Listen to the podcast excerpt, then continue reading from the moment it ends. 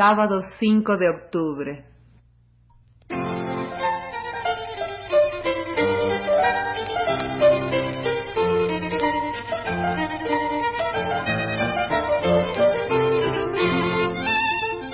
Foro de la Mujer.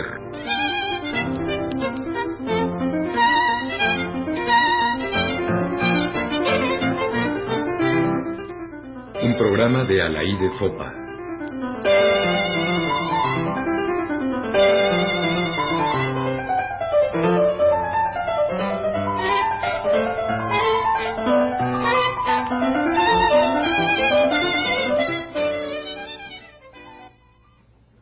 Las cartas de Eva Forest. Las dos muchachas españolas condenadas a muerte por el régimen franquista fueron perdonadas a última hora. Supongo que pesó el hecho de que están embarazadas, lo que extendía la condena a dos seres que aún no han nacido. El argumento no se presentó, sin embargo, desde el primer momento a la conciencia implacable de los jueces. ¿Cuál será ahora la suerte de María Jesús Dasca Penellas y de Concepción Tristán López? Una larga cárcel, sin duda, o tan larga como dura el régimen de Franco. Muchas otras presas políticas hay en las cárceles españolas, y de ellas una ha podido transmitir su voz a través de las rejas. Hablé el sábado pasado de Eva Forest cuyas palabras han llegado también a México. La semana pasada, en el Centro Republicano Español, Rafael López Miarnau, Emma Teresa Armendáriz y Marisa Magallón leyeron ante un público conmovido fragmentos de esas cartas que la editorial de Femme, la editorial de las mujeres, acaba de publicar en París en edición bilingüe. La prensa ya comentó el acto y reprodujo algunos de esos fragmentos, pero creo que Eva Forest puede seguir hablando con nosotros unos minutos más. Cuando hace pocos días me hablaron de la publicación de este libro, escribe Eva Forest en el prólogo, el primer impulso fue negar no solo por no ser el libro combativo que uno lleva dentro y que desearía escribir precisamente ahora, sino porque se trata de una correspondencia muy íntima, en ningún momento pensada para ser leída por otros y surgida en unas circunstancias muy críticas, de las cuales no me queda más recuerdo que el esfuerzo titánico para sobreponerme y seguir. No se trata, pues, del libro combativo, como ella dice, que habría querido escribir, pero que no podía escribir seguramente desde la cárcel. Esto no significa que el pensamiento y los sentimientos de Eva Forest estén falseados en estas cartas, nacidas de la sinceridad y la ternura, pero muchos pensamientos y sentimientos deben permanecer ocultos, pues evidentemente la autorización que ella tiene de comunicarse con sus hijos está limitada a lo personal, a lo familiar. De ahí que afloren con frecuencia expresiones que significan más o menos hasta aquí es lo que puedo decir, algún día lo sabrán, etc. La serie de cartas constituye un diario, pero, por supuesto, un diario censurado de antemano.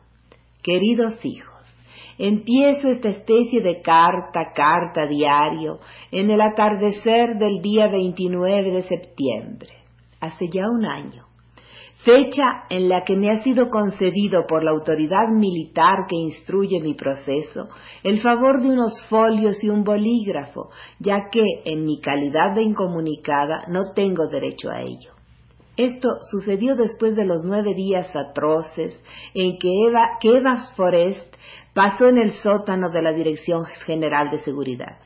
A este propósito dice, de los nueve días que pasé en la Dirección General de Seguridad, prefiero no hablar ahora. Vosotros sabéis que yo no os miento nunca y que tengo la suficiente confianza en vosotros para no ocultaros nada. Pero mi ánimo no se siente hoy con fuerzas para recordar aquello, aunque en resumen puedo deciros que fue una experiencia que no me duele haber vivido y de la cual voy a sacar algún provecho. Sin embargo, algunas cosas van saliendo y quizás pueden pasar porque Eva Forest se refiere a otra justicia, la Dirección General de Seguridad, y hace casi el elogio de la cárcel de Yeserías en donde se encuentra bajo jurisdicción militar. Su celda, recién pintada y con mucha luz, le pareció el paraíso, son sus palabras.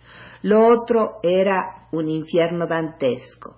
Cuando salió todavía le dolían las muñecas de las esposas apretadas con saña.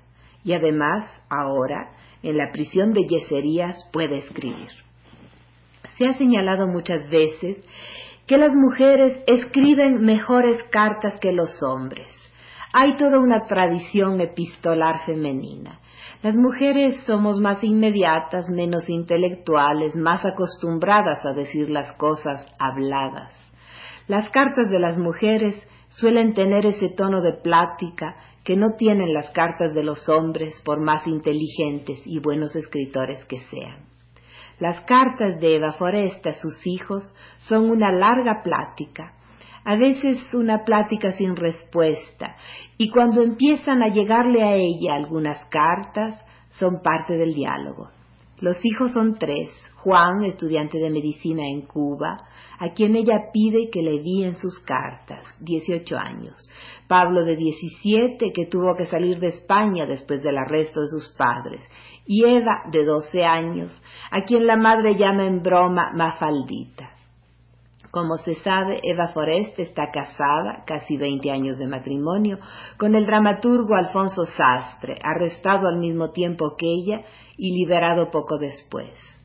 Eva poco sabe de su marido cuando empiezan las cartas, lo supone escondido y solo a través de los hijos le envía palabras afectuosas. Las cartas no son, evidentemente, cartas políticas, a veces están dirigidas en particular a la hija menor y se acentúa el tono maternal, aunque Eva reaccione si le parece que habla demasiado como madre tradicional y se excuse cuando cree que está dando demasiados consejos. Pero la enseñanza nace naturalmente de su ejemplo y de ese tono casi siempre sonriente con el que se dirige a los chicos, del humor que aflora y que recomienda. Cuando hace afirmaciones de principio son como esta. Nuestra vida, se refiere a ella y a su marido, la hemos dedicado a la lucha porque el hombre sea realmente hombre, un ser superior a lo que es hoy en gran parte de la tierra, un hombre cuyo trabajo tenga el signo de la libertad y de cuyo trabajo nazca y se desarrolle su inteligencia. Y luego agrega dirigiéndose a su hijo Juan, no renunciaremos nunca a estos principios, y esa es nuestra fuerza, lo que ahora nos mantiene y nos une. Pero creo que es vital que tengas noticias de lo que ocurre a nuestro alrededor, de que no estamos solos, de que es mucha la gente que sigue nuestros problemas por el mundo y que nos envía de una forma u otra su solidaridad, esa solidaridad tan apreciada, tan necesaria. De solidaridad vuelve a hablar al final del prólogo. Lo repito con insistencia, la solidaridad es algo muy grande que comunica fuerza, fuerza que nos permite hoy aquí, en este pequeño rincón, mitad isla, mitad trinchera, llamado Yeserías, esperar con optimismo el desenlace y enviarles un abrazo, y el poema que un día nos llegó del compañero en carta de prisión a prisión. Pero a pesar de todos los procesos, la noche es enemiga, nuestro el día. Nosotros somos libres y ellos presos. Este prólogo a las cartas merecería ser leído por entero es la declaración de la solidaridad de Eva Forest con todas las buenas causas. Es su declaración de amor al pueblo español. Amo profundamente ese caudal humano tan lleno de posibilidades acalladas que forman los distintos pueblos que se agrupan bajo el Estado español. Amor al pueblo vasco.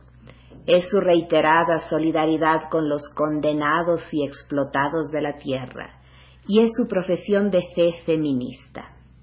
En el orden de los problemas que me preocupan, el de la revolución ocupa un primerísimo lugar. Y apoyo la liberación de la mujer en todas sus formas.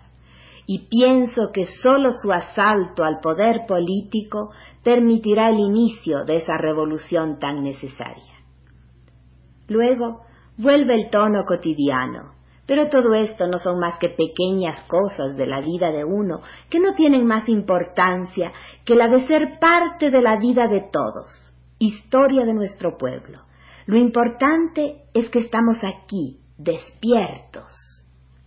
Esa larga vigilia de Eva Forest, ese estar despierta en la tortura, en el encierro, en la soledad, es lo que permite que la escuchemos y que la escuchen millares de mujeres y de hombres a los que ella no pide, sino que brinda solidaridad.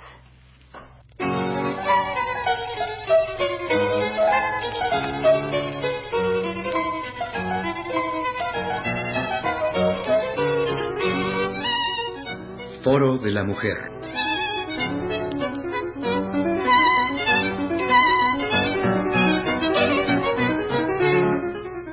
programa de Alaí de Fopa.